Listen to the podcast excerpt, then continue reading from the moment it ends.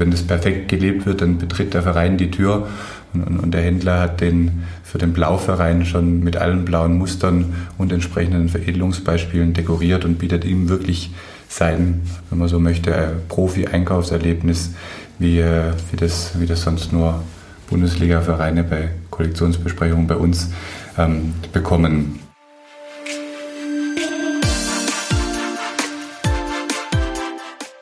SAZ Sport war mit dem neuen Podcast in Hollenbach zu Gast bei Teamsportausrüster Jakko. Das komplette Führungsteam stand Rede und Antwort zur Strategie 2025. Gründer, Inhaber und Geschäftsführer Rudi Sprügel, sein Vertriebsleiter Tobias Röschel und mit Nadine Sprügel auch eine seiner zwei Töchter. Yvonne Sprügel stand zum Zeitpunkt der Podcastaufnahme kurz vor der Geburt ihres Kindes. Am Ende dieses Jahres werden sie alle die Nachfolge von Rudi Sprügel antreten, wenn der Chef aus dem operativen Bereich in den Aufsichtsratsvorsitz wechselt. Wir haben über die Anfänge von Jakko gesprochen, die zunächst als Händler und mit einer Eigenmarke begann. Ursprünglich hatte Rudi Sprügel vor, die rund 100 Sporthändler zwischen den Flüssen Jagst und Kocher auszurüsten. Im Jahr 2019 hat der ehemalige Zweitligafußballer mit seinen fast 250 Mitarbeitern bei der Jakko AG einen Umsatz von 112 Millionen Euro erzielt. Und in der Dachregion werden 2000 Händlerkonten beliefert. Sprügel erklärt, warum er für sich keinen Computer, aber ein Handy braucht, welche Meilensteine erreicht wurden und wie er seine Töchter in das Fußballbusiness heranführte ohne dass sie jemals Fußball spielen durften. Er beantwortet auch die wichtige Frage, mit welchen neuen Konzepten Jakko die ausgerufenen 150 Millionen Euro bis 2025 erzielen will und welche Rolle der Fachhandel in Zukunft spielen wird. Viel Spaß beim ersten Teil des Podcasts von SAZ Sport, bei dem es auch um die Händlertage von Jakko geht und ein ganz spezielles Feedback der Händler zu zwei großen Playern in diesem Markt. Ich sage herzlich willkommen zum SAZ Podcast, ähm, Herr Rudi Sprügel, Nadine Sprügel. Hallo. Hallo. Servus und Tobias Röschel. Servus Hi. zusammen. Dankeschön, dass wir ähm, euch hier besuchen dürfen von der SAZ. Und ähm, ja, könntet ihr euch vielleicht einmal kurz äh, vorstellen, mit wem wir heute sprechen dürfen? Ladies first. Nadine Sprügel, hallo. Ähm, ich bin bei Jaco mittlerweile seit 2006 und ich bin hier für die Themen äh, Produktbeschaffung verantwortlich. Tobi Röschel bei Jako seit 2007 und verantwortlich für die Bereiche Vertrieb und Marketing. Rudi Sprögel, habe die Firma Januar 89 gegründet und bin für alles das verantwortlich, was nicht funktioniert. Ja, aber wir sind hier in einem Unternehmen, was schon sehr, sehr groß geworden ist, 89 gegründet. Ähm, wenn man jetzt mal so ein bisschen äh, darauf äh, zurückblickt, ich meine, der Anlass dieses Podcasts ist ja auch ein bisschen die Gründe Nachfolge. Sie haben angekündigt, dass Sie vielleicht sich zurückziehen wollen, wenn Sie darauf äh, zurückblicken auf Ihr Unternehmen. Kommt da schon Stolz äh, durch? Äh, ich habe gehört, so richtig Stolz, das zeigen Sie nicht, aber, aber wie, wenn Sie zurückblicken, wie schauen Sie zurück?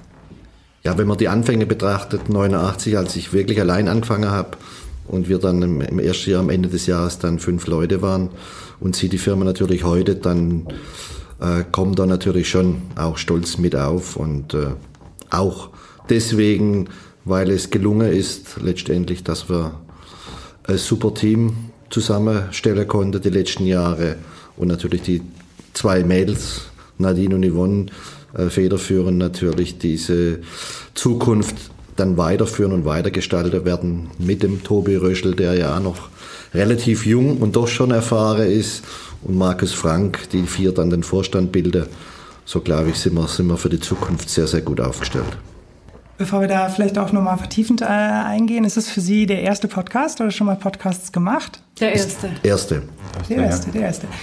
Ich komme auch ein bisschen darauf, weil es ja ganz interessant ist, der Daniel Sprügel, Sie sind der Onkel von Daniel Sprügel, ja. der den Sports Maniac äh, Podcast macht. Äh, den auch schon mal gehört? Ja. Ganz ehrlich, nein. noch nicht nein, gehört. Uh. Noch nicht gehört. Aber ich lasse mir immer berichten, dass es ganz gut wäre, was er macht und ganz interessant. Und, äh, aber es ist nicht mein, mein Medium. Also ich muss sagen, Kompliment an Daniel Sprügel und kann ich äh, wärmstens empfehlen für alle, die sich im digitalen Sportbusiness informieren wollen. Ganz, ganz toller Podcast, der ja auch Podcasts unterrichtet oder schult äh, in dem Bereich und ähm, ja, kann man auf jeden Fall empfehlen. Also ich werde es bei Gelegenheit mal nachholen. und er hat ja auch hier schon alles durchgemacht, hat er erzählt. Ja. Ne? Also ist auch mit dem Unternehmen gewachsen und ähm, ja. Und ist es überhaupt auch für Sie denkbar, solche Formate mal auszuprobieren für Jakko? Also ein Podcast für Jakko? Ist sowas mal äh, möglich? Das gebe ich jetzt mal an die jüngere Generation weiter. Generell ist äh, nichts unmöglich, wobei es natürlich sagen wir, eher ein, ein Pressemedium ist als jetzt äh, eines, äh, das nur als Sprachrohr einer Firma verwendet werden kann. Ähm, nichtsdestotrotz würde ich es nicht generell verneinen, aber für kurzfristig haben wir keinen Jako-Podcast geplant, nein. Okay. Ja gut, gehen wir äh, vielleicht auf 1989 äh, zurück, vielleicht auch schon davor. Herr Sprügel, wie lange sind Sie schon in der, in der Sportbranche? Wie kamen Sie äh, auf Jako? Was haben Sie davor gemacht? Da gab es ja schon eine Vorgeschichte als Händler über Sport Salah. Genau. Der hatte mich damals geholt als junger Fußballer nach Würzburg, damals aufgestiegen in die zweite Liga. Und ich habe dann halbtags im Sportgeschäft gearbeitet und dann äh, am Nachmittag trainiert. Wie alt waren Sie da? Da war ich 19. Mhm. Und äh, bin dann dort zehn Jahre geblieben, habe alles gemacht, eigentlich vom Produkt, Einkauf, Vertrieb, letztendlich das volle Programm, weil nach einem Jahr sind wir leider abgestiegen und dann waren wir damals dann in der dritten Liga und da war es dann natürlich ein Fulltime-Job. Mhm. Ja. Und wie kam es dann da zum Schritt Jakko? Also was haben Sie da gelernt und wie kamen Sie auf die Idee, überhaupt Jakko zu gründen? Gut, äh, nach zehn Jahren hat sich das Ganze ein bisschen auseinandergelebt. Die, die, die Söhne von, von, vom damaligen Chef, die kamen ins geschäftsfähige Alter. Und für mich wurde da die Luft ein bisschen dünn. Und äh, das hat dann zu Spannungen geführt und dann bin ich dann rausgegangen, bin ausgestiegen. Und letztendlich äh, habe ich aber alles gemacht. Wie gesagt, angefangen vom Produkt, in Fernost und so weiter und, und natürlich auch durch äh, Fußball, äh, Regionalität, Bekanntheit, Netzwerk war eigentlich alles da und da lag es dann auf der Hand letztendlich, dass ich da irgendwas in der Richtung mache. Und dann habe ich dann Jagst und Kocher zunächst, das war ja der Grundgedanke, die Idee, die Vereine hier in der Region äh, zu betreuen, das ich ja vorher schon gemacht habe, nur für andere Firmen, dass ich die dann halt selber mache. Wie groß ist diese Region und wie viele Vereine hätte das betroffen? Die Region, die ist vielleicht 50.000 Einwohner und hat äh, 100 Vereine, sage ich jetzt einmal. Und ja, hätte einen Mann ernährt. Oder eine Familie. Hatte damals eine junge Familie und es war dann schon auch ein bisschen äh, ein kleines Risiko. Mhm. Und Sie sagen auch alleine, ähm, die Frau hat mitgearbeitet, oder? Die kam dann später dazu, aber am Start, am 3. Januar 89, da war ich ganz allein. Okay. Und Ihre Frau hat wie reagiert, als Sie gesagt haben, das machen wir mal? Ja, es wird schon klappen. Ne?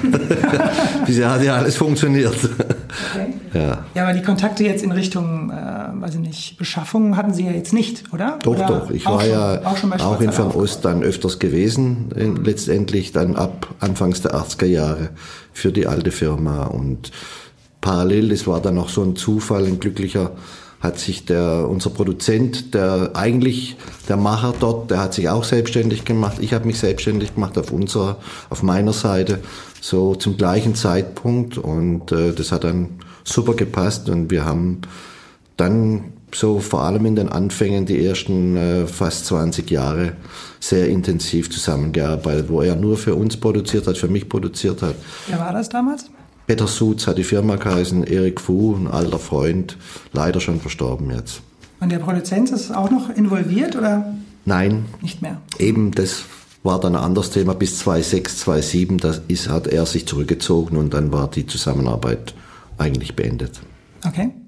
Ja, und dann hat es angefangen und wann haben Sie gesagt, äh, das hat auch äh, Hand und Fuß und das wird auch länger äh, funktionieren? Also 89 gegründet in Stachenhausen, ja. in der berühmten, die man hier auch sehen kann, Garage, wo Sie, habe ich gelernt, äh, auch bis heute keinen Computer haben. Also angefangen. Stimmt, das stimmt nicht ganz. also, iPhone. also ein, ein, iPhone, mit dem man alles machen kann. Das ist ja wie ein Computer eigentlich. Und äh, ich bin also immer up to date Und ich sage immer, wenn wir mal hier Stromausfall haben, meiner ist der Einzige, der nicht abstürzt. Und äh, von dem her, letztendlich habe ich in der Phase auch wieder durch den Fußball natürlich schon einige, einige andere Sporthändler gekannt, die, die auch Fußballer, sage ich jetzt mal, war damals ja so ein bisschen angesagt, dass die, die, die Fußballer oder Sportler generell, aber Schwerpunkt die Fußballer, dann so ein bisschen nebenher oder nach ihrer sogenannte Laufbahn Sportgeschäft machen. Ja, und äh, da, waren da einige Kollegen Da dabei? war der Arnold Rendl zum Beispiel dabei, das dann mein späterer Vertriebschef wurde. Er hat ein Sportgeschäft in Karlsruhe und er hatte wiederum zwei befreundete Sportgeschäfte, äh, die er gut gekannt hat. Und die habe ich dann mal besucht mit so meiner ersten Musterkollektion. Und äh, ja, es waren nur vier Teile, aber ich habe sie recht gut verkauft. Das heißt, da war Bedarf da, da war eine Marktlücke da. Und so ist es eigentlich dann entstanden mit der Eigenmarke Jakko. Weil vorher, wo ich losgefangen habe, habe ich Masida verkauft, habe ich Ul verkauft, habe ich Erema verkauft, habe ich Adidas letztendlich wie ein ganz normaler Sporthändler äh, mhm. das verkauft, was gerade angefragt war oder auch nicht. Und Kontakt dann zu allen 100 Vereinen in der Umgebung? Oder? Eigentlich schon, ja. Mhm. Also mhm. das Netzwerk war da schon sehr gut. Weil obwohl ich dann zehn Jahre weg war, eigentlich den Kontakt äh, nie abreißen habe lassen, dann in die Heimatregion. Und ab wann war die Vision zwischen Jagst und Kocher, äh, ja, äh, noch größer oder wann haben Sie gesagt? Das, das ist eigentlich, kann man so, die Vision, die hatte ich so nicht, ganz ehrlich. Okay. Okay. Das hat sich ergeben, das ist gewachsen und hat sich entwickelt, ähm, dass wir dann nach 30 Jahren da sind, wo wir jetzt sind, war eigentlich nicht geplant und nicht zu erwarten. Mhm. Sie haben aber auch eine Ausbildung zum Industriekaufmann äh, gemacht. Was war für Sie wichtiger, um äh, Jakko zu führen? Also war das die Ausbildung, war es beide Elemente, war es vielleicht auch die Erfahrung als Sporthändler? Was war da wichtig? Also ich sage jetzt mal, dieses, dieses Fußball auf der einen Seite mit all den Bekanntschaften, Freundschaften, Netzwerke, das entstanden ist und dann natürlich das, die zehn Jahre Beruf in, im, im Sportgeschäft mit Produktentwicklung, mit Fernost zu kennenzulernen, alle Facetten letztendlich, was, was dazugehört, was wichtig ist, um ein Geschäft vernünftig zu führen. Äh, auch die Fehler, die man vielleicht nicht machen sollte, das ist eigentlich auch immer spannend. Ähm, das habe ich da schon, schon alles mitbekommen und das war dann später, glaube ich, sehr, sehr nützlich. Mhm. Es war beides wichtig. Mhm. Das eine wäre nichts ohne das andere gegangen.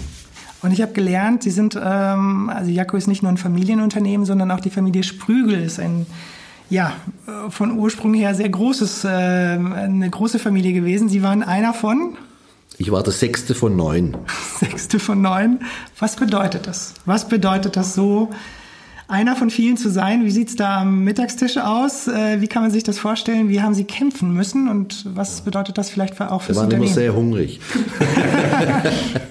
ja, also es war, war schon eine spannende Zeit, wenn wir Schlachtfest hatten. Vom Land hat man ja früher zweimal im Jahr äh, ein Schwein geschlachtet und äh, wenn es dann um, ums Verteilen ging, teilweise dann äh, Schnitzel oder Bratwurst oder irgendwas, dann hat nicht jeder ein ganzes Stück bekommen. Ne? Dann hat man das schon durch drei, durch vier geteilt.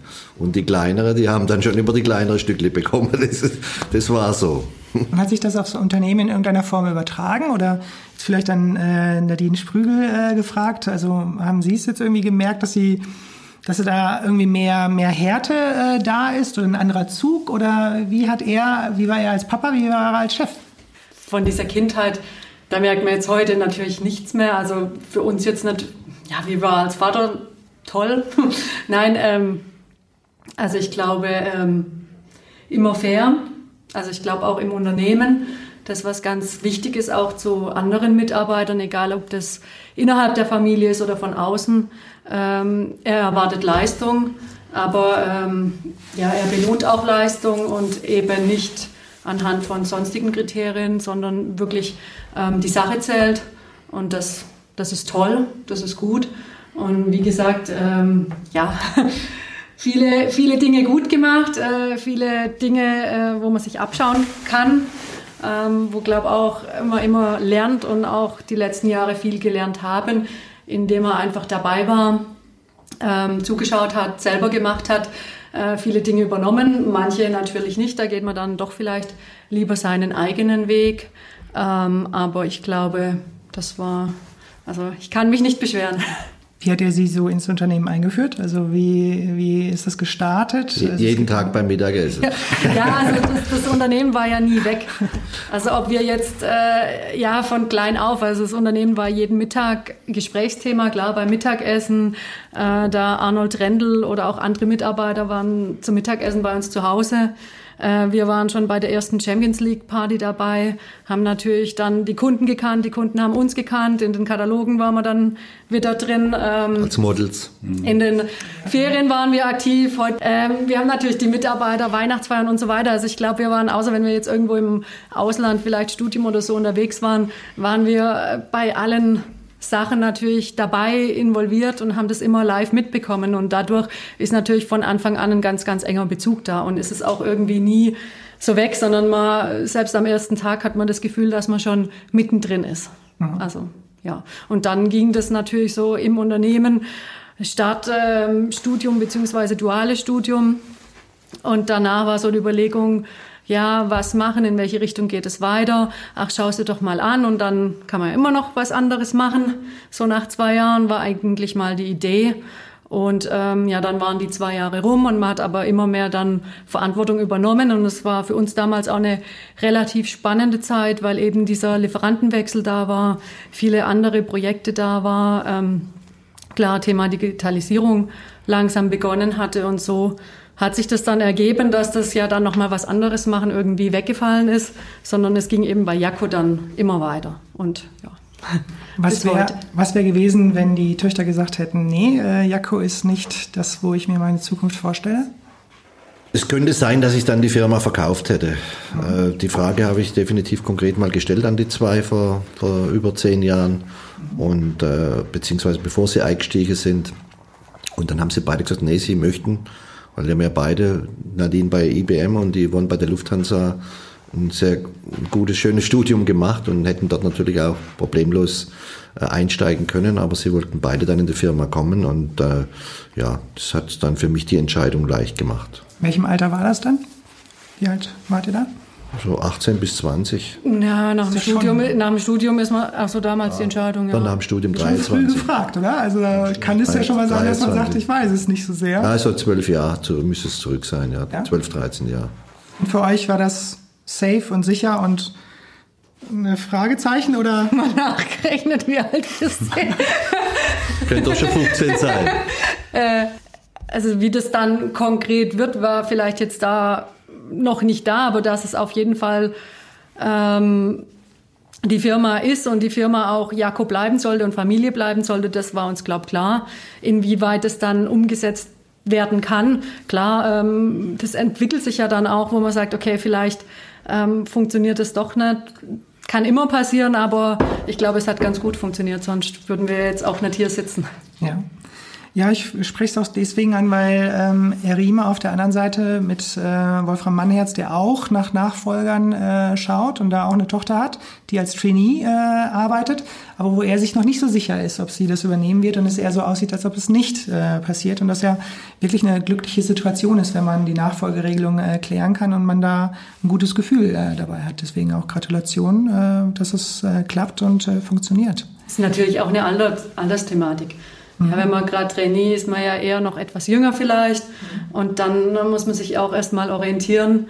Ähm, klar, dann eine Entscheidung zu treffen, äh, ist vielleicht auch schwer. Und wie gesagt, wir hatten natürlich die tolle Möglichkeit, dass wir auch die letzten Jahre unglaublich viel lernen konnten, unglaublich viel erfahren konnten, was natürlich vielleicht anders gewesen wäre, wenn da so ein relativ kurzer Übergangswechsel da ist, ähm, dann ist es natürlich nochmal ganz anders. Aber ja. so. Ja, ich war ja ähm, damals erst 50 etwa, wo ich die Frage gestellt habe. Also von dem her war schon klar, dass ich noch ein bisschen dabei bleiben kann und beibleiben will. Und von dem her äh, mit der Zeit und wie sich dann alles entwickelt hat. und heute 60? Gepasst. Ja, ein bisschen drüber. Nein, ich werde im April 63. 63. Also schon zwei Jahre vorher schon in, in Rente gehen dürfen. Ja, in die, in die aktive Rente, sagen wir es mal so. Okay. Nein, okay. ich wechsle dann ja, ich übernehme den Aufsichtsratsposten, dann den Aufsichtsratschef und äh, bin da natürlich, wenn es um strategische Dinge geht und um die ganz wichtigen Dinge nach wie vor mhm. dabei. Es gibt ja ab und zu mal die Kanzlermehrheit. wir sind eigentlich auch das Kollektionsteam, wir drei. Okay. Und wenn wir dann äh, da äh, manchmal nicht 3-0 Entscheidungen haben, dann muss manchmal die Kanzlermehrheit greifen. Wir sind zwar zu dritt, aber es gibt vier Stimmen. Wir warten dann einfach bis zum nächsten Meeting, wenn er nicht da ist. Dann hat sich das wieder ausgeglichen. Okay, dann vielleicht noch als Dritter im Bunde der Tobias, Tobias Röschel, der ja für den Vertrieb zuständig ist. Ich sage jetzt mal frech, äh, es braucht einen Mann im, im Fußballbereich als Ansprechpartner in Richtung Handel. Äh, belehrt mich eines Besseren. Also wie, wie ist da die Situation, auch die Akzeptanz äh, seitens äh, der Industrie in Bezug auf Frauen im Fußballbusiness? Wäre eine spannende Frage. Und wie bist du ins, ähm, in, in Jakko äh, reingerutscht? Wie bist du in das Unternehmen reingerutscht? Bist ja auch schon länger da. Die Frauenfrage kann ich nur schwer beantworten. Die muss Ja, ich, gehe ich gleich will ich weiter. dann nachher an Nadine weiterreichen. Aber ich glaube, da kurz vorzugreifen, dass es ähnlich wie im Sport kein Jung oder Alt, sondern nur gut oder schlecht gibt. Und, und, und wenn man eine klare Meinung und eine Ahnung im Thema hat, dann findet man Akzeptanz geschlechterunabhängig. Das wird Nadine vielleicht dann auch bestätigen. Ich bin auch relativ zeitnah im Endeffekt mit oder zwischen Nadine und Yvonne eigentlich dazu gestoßen ganz ursprünglich hat, äh, hatte auch da, wie beim Rudi ja auch, ähm, der Fußball die Türen geöffnet. Der FSV brauchte seinerzeit einen Torwart, um den Plan, Also der hiesige Verein. ja, FSV Hollenbach, ähm, um den Plan zu verwirklichen, in drei Jahren in die Oberliga zu gehen. Und ich war selbst nach dem Studium so ein bisschen in der Findungsphase, hatte den ähm, Gedanke, damals noch irgendwo ein, zwei Jahre das auch im, im Profibereich zu versuchen. Das hat sich, äh, hat sich dann relativ kurzfristig zerschlagen und irgendwie kam dann von zwei Seiten die Empfehlung, doch mal den Weg nach Hollerbach zu finden und da ins Gespräch zu gehen. Und ähm, ja, dann bin ich gekommen und jetzt äh, 12, 13 Jahre geblieben und habe es äh, keinen, keinen Tag bereut. War dann ein ähm, sehr spannender Einstieg, wenn man natürlich dann als Fußballer und ähm, Mitarbeiter, was beides so zweigleisig anfing, sich auch auf zwei Ebenen beweisen musste. Zum einen auf dem Platz und zum anderen bei der Arbeit. Und ähm, ja, ich habe Jakko und, und, und das Thema lieben gelernt, weil ich äh, ein Stück weit dann zwar nicht auf ersten Wege auf dem Platz, sondern dann tatsächlich im Büro das Hobby zum Beruf machen konnte und äh, von Tag eins an einfach ja Thema das Produkt, das Umfeld und, und, und auch wie wir als Team Dinge lieben gelernt haben und ähm, ja sehr sehr froh bin, meinen Teil daran beitragen zu dürfen. Was waren wichtige Meilensteine, dass äh, Jakko wirklich es auch geschafft hat, über den Jagd-Kocher-Region hinaus äh, groß zu werden und erfolgreich zu sein im Handel? Gibt, gibt glaube ich, da auch äh, einiges und einige, sage ich jetzt einmal. Die, die erste Geschichte war einmal der Umzug von Stachenhausen hierher nach Hollenbach mit dem ersten neuen Gebäude damals. Eine schöne Lagerhalle mit einer Logistik schon, schon drin dann. Das war so mal die, die, der erste größere Schritt, einfach auch äh, weg vom, vom, vom Endkunden, vom Verein weg äh, zum, zum klassischen Sportfachhandel letztendlich. Das war ein ganz entscheidender Schritt natürlich. Äh, die 90er Jahre wirklich geprägt, wildes Wachstum. Da sind die Umsätze fast von selbst gekommen. Es war so, durch die Öffnung äh, Westen, Osten äh, war da einfach Nachholbedarf und Potenziale da. Ähm, das war natürlich hilfreich in der, in der Phase, in der, in der Pionierzeit. Sp Im Sponsoring natürlich das erste Auftritt öffentlich so richtig in der Wahrnehmung dann Finale VfB gegen Energie Cottbus, die hatten wir damals dann unter Vertrag damals noch, glaube ich, 12 Millionen in der ARD oder so. Das war dann so der erste, ich sage jetzt einmal, öffentlichkeitswirksame Auftritt. Und dann ein Jahr später haben wir, glaube ich, den SC Freiburg, den ersten Bundesligisten, übernommen, so dass wir uns da langsam auch in dem gehobenen Bereich etabliert haben, nicht nur im Jugendbereich oder Amateurfußball, sondern dann schon auch in dem, in dem Profibereich rein. Und äh, das hat sich dann immer mehr verfestigt und, und entwickelt letztendlich. Und äh, ja, und so kamen der Eintritt, Meilensteine, wichtige Personalien. Markus Frank kam 2000, der ist unser Vorstand IT und, und Finanz. Er hat in Anführungszeichen schon dann auch einmal, da waren die zwei noch nicht da, schon auch Strukturen und Prozesse in Gang gesetzt bei uns, die wir da bis dahin nicht so gemacht haben. Wir waren Produkt, und, Ver Produkt und Vertrieb sonst unterwegs mäßig und, und er war dann halt der Erste, wo angefangen hat, hier eine, eine IT aufzubauen und, und auch Prozesse und. Also mal die Kunden mal zu sortieren. Ja, ja, ja, viel, viele, vieles zu strukturieren einfach. Ganz klar, äh, dann kam die, die Andrea Hay, dann, also, also die sind alle heute noch in der Geschäftsführung drin, dann kamen die zwei und der Yvonne dazu. Also so hat sich bis 2008, also sprich die heutige Geschäftsleitung, wo wir bestehen aus sieben Personen, die ist heute noch äh, da und auch noch heute äh, in diesem Gremium so genau vorhanden. Und ich glaube, das ist insgesamt so ein, so ein ganz wichtiger Meilenstein, diese, diese Kontinuität, äh, diese Verlässlichkeit, diese Zuverlässigkeit auch am Markt draußen gegen den Kunde und der Mitarbeiter gegenüber. Ich glaube, das ist eine ganz, ganz wichtige Geschichte. Mhm. Und äh, ja, ich glaube dann ab 2013 würde ich mal sagen, 12, 13 war nochmal so ein Schnitt, wo wir uns zusammengesetzt haben, gerade in diesem Kreis, wo wir gesagt haben, wo wollen wir hin die nächsten Jahre und vor allem mit wem wollen wir wohin und haben wirklich jede Personalie uns auch mal angeschaut. Sind die dabei auf unserem Jakobweg, was wir vorhaben? Sind es die richtigen Leute dafür? Und da gab es ein paar Härteentscheidungen, wo wir uns dann äh, entschieden haben, das ist nicht das, was wir uns vorstellen für die Zukunft. Sie meinen jetzt intern, Jako intern? Die Jako intern, okay, Jako intern. Und das haben wir dann aber äh, durchgezogen, haben wir dann gemacht. Und seither, glaube ich, haben dann da auch den Fünfjahresplan gemacht. Und seither haben wir da eine klare äh, Ansage. Also es war ganz das erste Mal auch, dass man mal so fünf Jahre vorausschaut und wirklich alles beleuchtet ob das ein Produktmix ist, ob das Personal ist, ob das unser Markt ist, ob das Onlinehandel ist, äh, wie verändert sich alles. Umsatzziel. Umsatzziele und, und auch Erträge, in Anführungszeichen, ist ja auch nicht ganz unwichtig.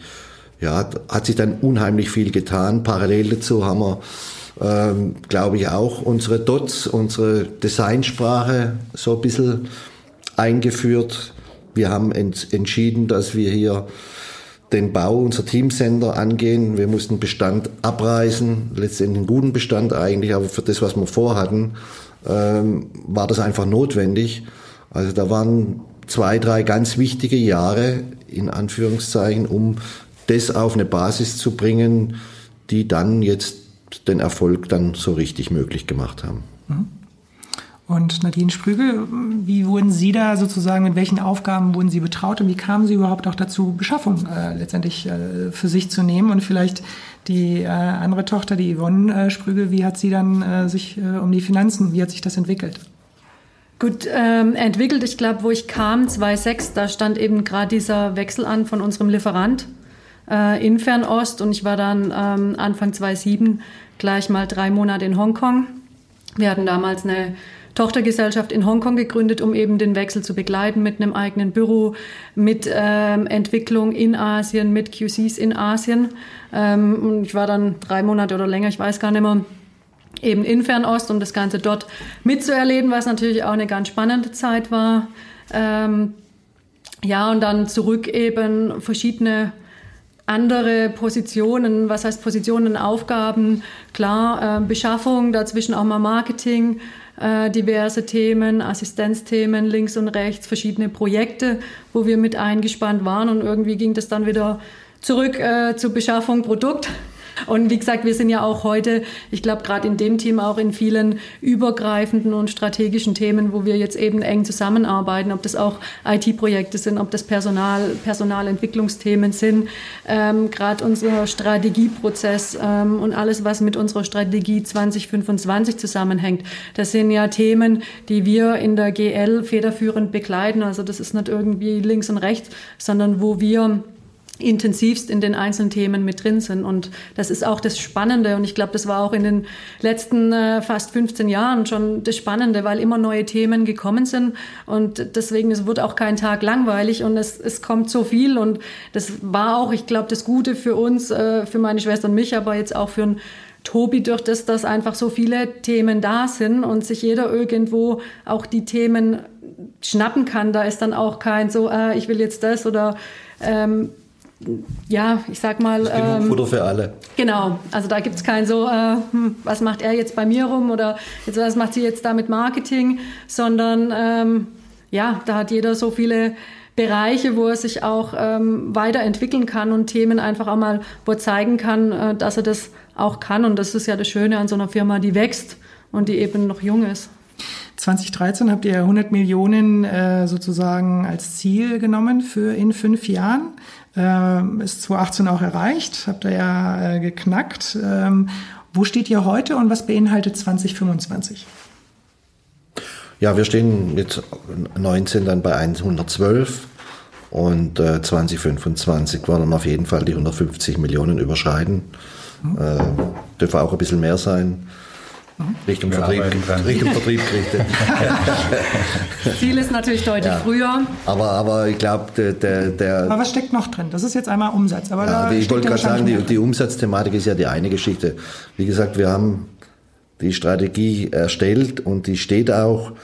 Aber wir können die jetzt natürlich nicht im Detail in, in, in die Tiefe drauf eingehen, weil einfach noch ein paar Dinge sind, die wir selber noch nicht äh, in, in, in der Tiefe ausgehirnt haben, auf gut Deutsch sondern. Eine wichtige Frage für mich wäre, äh, welche Rolle spielt der Fachhandel dabei? Das, das wollte ich Und sagen. Ja also der Fachhandel Mal. spielt ganz klar, um Dom Tobi vorzugreifen, äh, nach wie vor die Rolle für uns. Also es ist nach wie vor unser Partner. Es sind viele, viele wirklich auch freundschaftliche Partnerschaften dabei. Und wir werden den Weg weitergehen mit dem Fachhandel. Ja, ja ich glaube, es sind viele Themen, die bleiben, weil wir die schon gut machen. Ähm, ob das das Produkt ist, äh, die Breite und Tiefe des Produktes, die Qualität des Produktes, ähm, aber eben auch unsere Beziehung zum Handel, die wir weiter ausbauen wollen. Aber natürlich werden sich teilweise die Wege, die wir dabei gehen und die Konzepte, die wir anbieten und entwickeln, um gemeinsam auch mit unseren Partnern diesen Weg zu gehen. Da ist eben gerade ganz viel in der Entwicklung und wird ganz viel kommen, damit wir dann auch ähm, in fünf Jahren dastehen und sagen, ja, die 150 Millionen und alles, was wir uns drumherum vorgenommen haben, das passt. Grundsätzlich kann man es vielleicht so formulieren, dass äh, ein zentraler Baustein dieser Strategie ist, gemeinsam mit dem Handel in die Zukunft zu gehen. Und, und, dieses gemeinsam in die Zukunft zu gehen betrifft, wie Nadine angeführt hat, vertriebliche Konzepte. Das betrifft aber auch, das ist ein häufig frequentiertes Wort, alles, was digital ist, das heißt, wir sehen uns neben dem, dass wir ein sehr, sehr gutes Produkt liefern, dass wir verfügbar sind, auch als Service-Dienstleister ähm, auf der digitalen Schiene Händlern ihre Prozesse im Teamsport zu verbessern, zu erleichtern und das Ganze damit schneller und äh, effizienter zu machen. Und schlussendlich natürlich auch für uns die Entwicklung darzustellen, eine hohe Loyalität zu schaffen, weil wir diese Tools liefern, die helfen, die, Vereine und Mannschaften gut zu betreuen und wir dann natürlich auch davon profitieren, wenn wir die installiert bekommen. Aber ganz, äh, ganz zentral mit dem Handel, ja. Könnt ihr da vielleicht äh, ein Konzept mal vorstellen? Du hast ein bisschen von Shop-in-Shop-Flächen äh, gesprochen, ähm, auch schon mal angedeutet, und das war ja auch schon zu 13 so ein bisschen mal angesprochen, dass ihr tausende Hände habt, aber so ein bisschen zu wenig äh, sichtbar seid auf der Fläche. Wie wollt ihr das mhm. umsetzen? Was könnt ihr dem Handel da anbieten? Also im, im Verhältnis zu unserer Relevanz, wenn man jetzt gerade ähm, Lieferantenrankings von Verbänden nimmt oder die Zahlen, die wir insgesamt haben, sind wir auf den Flächen der Nation tatsächlich immer noch zu wenig sichtbar. Aber die Flächen in der totalen, das Seit ist das Lieferantenranking von Sport 2000 auf? Beispielsweise auf Rang 4, ja. Overall? Ähm, über und, und wir sind im Vergleich zu, zu den Marktbegleitern ja tatsächlich auch in Anführungszeichen nur äh, Teamsport Textillieferant, wohingegen die anderen deutlich breitere Sortimente haben. Ich denke, das zeigt schon sehr eindrücklich, welche Relevanz wir inzwischen am Markt in, in, in unserer Nische haben. Und äh, um auf die Frage nochmal zurückzukommen, wo Shop in Shop ist tatsächlich äh, nicht mehr ganz der, We der Weg, den wir bestreiten wollen. Vielmehr haben wir für uns zum Anspruch genommen, wir haben vor einiger Zeit unsere Kunden befragt, wie sie ihre Zukunft sehen und wie sie ihren Weg in die Zukunft sehen. Da haben uns ähm, wir hören unseren Kunden sehr, sehr gut zu und haben sehr offene Ohren. Da haben uns 70 Prozent gesagt, sie beschäftigen sich momentan äh, damit, ihre Strategie irgendwo zu ändern und anzupassen. Und, und das war eigentlich für uns Aufgabenstellung, sagen, okay, ähm, welche Rolle können wir da spielen? Und haben wir zum einen das, das Projekt äh, Teamshop 89 das äh, alle die abholt und begleitet, die sagen, ich möchte mich im Bereich Teamsport ganz klar spezialisieren. Ich habe auch den Mut und da haben wir jetzt in den vergangenen Monaten auch die, die ersten Partner gefunden, die auf dem Weg sind, das so stark zu fokussieren, dass ich das auch nur mit einer Marke mache und äh, voll auf die Karte Jago setze. Und ähm, diese Händler haben wir bei dieser Transformation, was es ja schlussendlich ist, von vielen Marken, von vielen unterschiedlichen Sortimentsbereichen dahingehend begleitet in einem selbstständig geführten, also sind alles selbstständige Händler, Monolabel, ähm, Geschäft, Teams, Mannschaften, Vereine und Industrie zu betreuen und sind da auch so innovativ dran, gedacht, dran gegangen, dass wir gesagt haben, okay, man muss auch gewisse Paradigmen wechseln von ziehen, nicht mehr immer nur die klassische Fläche mit Öffnungszeiten von 10 bis 20 Uhr, die äh, viel Kosten bringt und in der Relation bei unseren Teamsportexperten häufig nur noch 20 Prozent des Umsatzes ausgemacht hat ähm, und aber einen großen Teil der Kosten gebunden hat. Okay, denkt euch anders, erfindet euch neu werdet Teamsport-Experten, die mit weniger Öffnungszeiten, mit weniger oder vielleicht auch gar keinem klassischen Ladengeschäft mehr an, äh, an die Vereine und Mannschaften rausgeht, akquiriert, Servicedienstleister seid und sich wirklich auf diesen Bereich fokussiert und andere Dinge, die eben nicht mehr ertragreich sind, abschneidet. Das ist ein Teil, wo wir auch aktiv dabei sind, weitere Partner zu suchen und wo uns auch die Partner finden. Also wir merken eben da auch, ähm, Gerade die habt ihr da schon und die machen dann auch nur Jakko? Die machen auch nur Jakko. Ähm, dachtest, das ist ein Mono-Label-Store. Es gibt ja. drei verschiedene Komponenten, die ja. wir okay. entwickelt es haben. Es gibt diesen, diesen Mono-Label-Store. Da würde ich jetzt sagen, ähm, da haben sich historische Paar entwickelt. Also ich, ich würde jetzt von fünf sprechen, die das äh, schon äh, relativ klar leben, ähm, die nicht immer nur aus diesem Konzept hervorgegangen sind, sondern die das über viele Jahre schon vielleicht auch äh, ähnlich begleitet haben. Aber wir haben jetzt drei so ganz richtige, die auch dann dieses, dieses Ladenbaukonzept mit dazu haben. Und über dieses Teamshop 89 Konzept hinaus haben wir noch äh, das Modul Team Office ähm, entwickelt. Team Office heißt, man spricht ja im Handel viel über Einkaufserlebnis und äh, Erlebniswelten und ähm, nimmt dann das, das Laufband, das auf der Fläche steht, das den, den Schuh erklärt und, und ähnliches. Und wir haben uns überlegt, wie sieht eigentlich das Einkaufserlebnis eines Teamsportverantwortlichen aus, der doch ein, ein anderer Käufer ist, der beraten werden möchte, der Muster sehen möchte, der eben auch Online-Lösungen beispielsweise vorgestellt ähm, haben möchte und, und, und, sind da im Zuge des Teamshops-Konzepts zu dem Schluss gekommen, dass eigentlich der optimale, ähm, das optimale Einkaufserlebnis von Teamsportverantwortlichen ist ein vernünftiger oder mehr als vernünftiger Besprechungsraum mit entsprechender Musterpräsentation, mit der Zeit und Ruhe, sich äh, Kollektionen zu bauen, die dann über mehrere Jahre im Verein getragen wird und ähm, haben da jetzt auch schon bei, bei einigen Partnern diese Team-Office-Lösungen eingebaut. Das heißt, es ist ein abgetrennter, Jaco gebrandeter Besprechungsbereich mit einer tollen Musterpräsentation, wo auch Veredelungsbeispiele gezeigt werden können und das Ganze noch flankierend unterstützt von digitalen Lösungen. Das heißt, das ist nicht mehr nur ähm, Katalog, sondern es geht eben darüber hinaus auch, dass wir dort äh, Screens mit eingebaut haben, wo die Online-Teamshops, da werde ich gleich noch drauf zu sprechen kommen, schon mal gezeigt werden können und so ein wirkliches Teamsport-Einkaufserlebnis ähm, gestaltet werden kann. Also wenn das perfekt gelebt wird, dann betritt der Verein die Tür und, und, der Händler hat den für den Blauverein schon mit allen blauen Mustern und entsprechenden Veredelungsbeispielen dekoriert und bietet ihm wirklich sein, wenn man so möchte, äh, Profi-Einkaufserlebnis, wie, äh, wie, das, wie das sonst nur Bundesliga-Vereine bei Kollektionsbesprechungen bei uns ähm, bekommen. Mhm. Und dann darüber hinaus eben noch ähm, also Team Shop, Team Office und Team Center ist jetzt äh, die, die, die, klassische Integration ähm, von äh, unseren Produkten auf der, auf der Fläche, also wenn wir nicht die Möglichkeit haben, das wirklich abzugrenzen und die Tür zu schließen, wie wir, wie wir das in beiden vorgenannten Beispielen haben, dann sind wir auch da dabei zu sagen, okay, wenn ihr, wenn ihr Fläche denkt, denkt, denkt nicht mehr nur Rückwand, sondern denkt auch daran, dass man zumindest dann einen Platz mit einbaut, wo man sich gemeinsam mit dem Verein niederlassen kann, wo man sich besprechen kann. Ähm, das ist eigentlich die, das dritte Modul in diesem Bereich. Mhm. Damals, ich glaube 2013, habt ihr von 1000 Händlern äh, gesprochen. Wie seht ihr den Markt aktuell? Sterben die weg? Kommen immer wieder neue äh, dazu? Wie seht ihr den Teamsportmarkt? In den 40 Jahren, hm. vielleicht auch bis heute. Die, die, die, ganze, die, die, ganze 40 Jahre muss Mach die letzten fünf Jahre. Sport. das Ende, ja.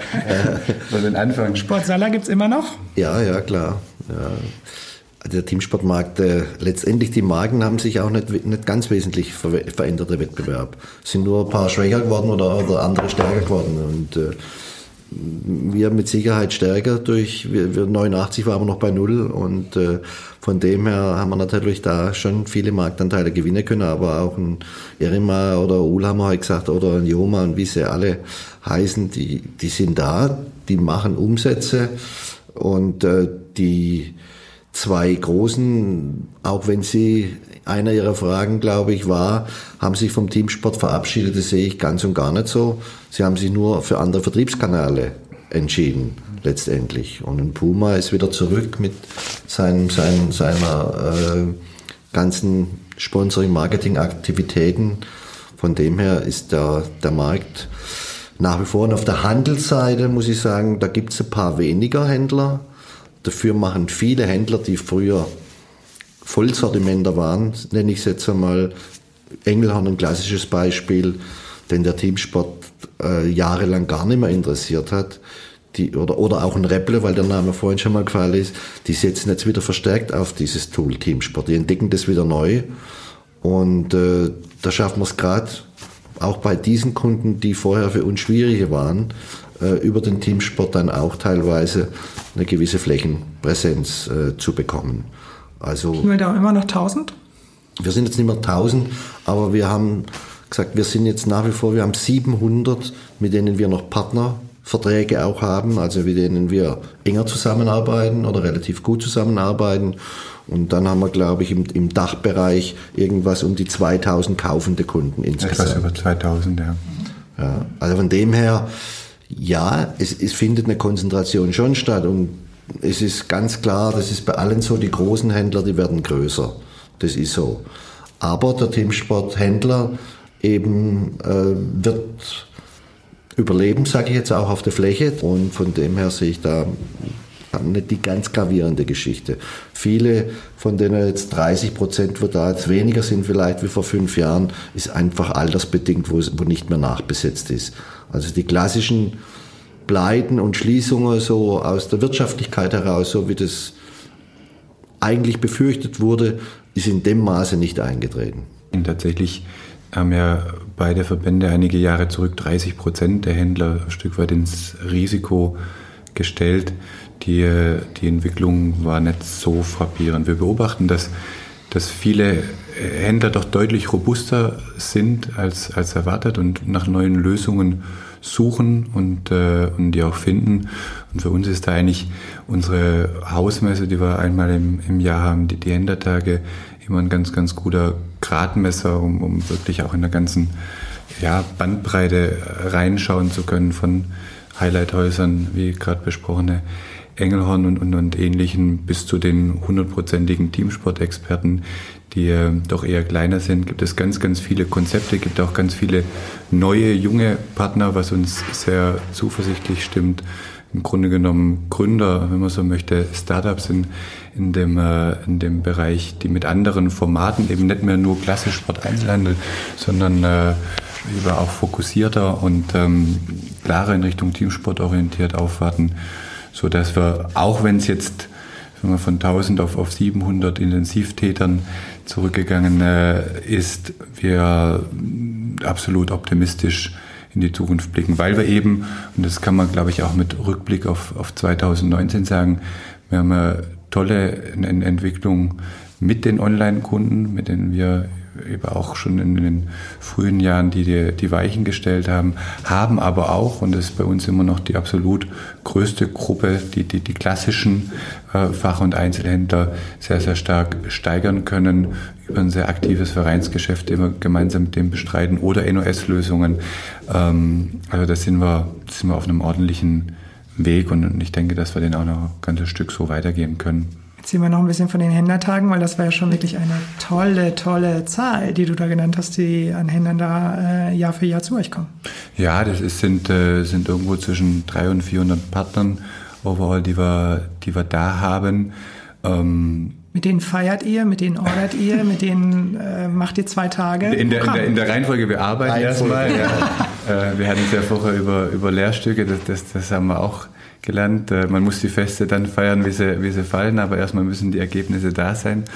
Und ähm, schlussendlich ist es für uns eine, eine sehr, sehr hohe Auszeichnung in einer Zeit, in der tatsächlich die Zeit das höchste Gut ist und jeder irgendwo immer Stress hat und ähm, Stress hat, Personal zu kriegen und, und äh, da ähm, ja, das, das darstellen muss, wenn die Händler sich einmal im Jahr zwei Tage aus ihrem Geschäft verabschieden, weil das ist es mit An- und Abreise schlussendlich zu uns kommen, so wie wir auch überjährig mit unserem Außendienst bei Ihnen sind, aber zu uns kommen und, und, und sich mit uns zusammensetzen und das Jahr planen, Potenziale besprechen, uns auch kritisieren, ähm, ganz klar, weil, weil das ist auch das, was wir wollen. Wir brauchen nicht nur Lob, sondern wir brauchen ja auch konstruktive Kritik, um uns äh, zu verbessern. Auch äh, dem stellen wir uns das. Kannst du dir natürlich vorstellen, wenn du, wenn du eine Partner in der Anzahl da hast und, und die ähm, geben dir dann doch auch mal klar zu verstehen, was vielleicht nicht so läuft. Und dann ist es für uns ganz gut, das auf die Bahn zu nehmen und dann, dann zu verbessern. Und ja, also wir werden dieses Format, denke ich, auf lange, lange Zeit weiterführen, weil es auch Ausdruck dessen ist, was wir möchten. Wir möchten Nähe, wir möchten Austausch und äh, persönlichen Bezug haben und, und den bekommen wir dann natürlich in einer ganz einzigartigen Konzentration auch dargestellt. Was sind die Themen aktuell, Gut, die ihr hört von den Händlern?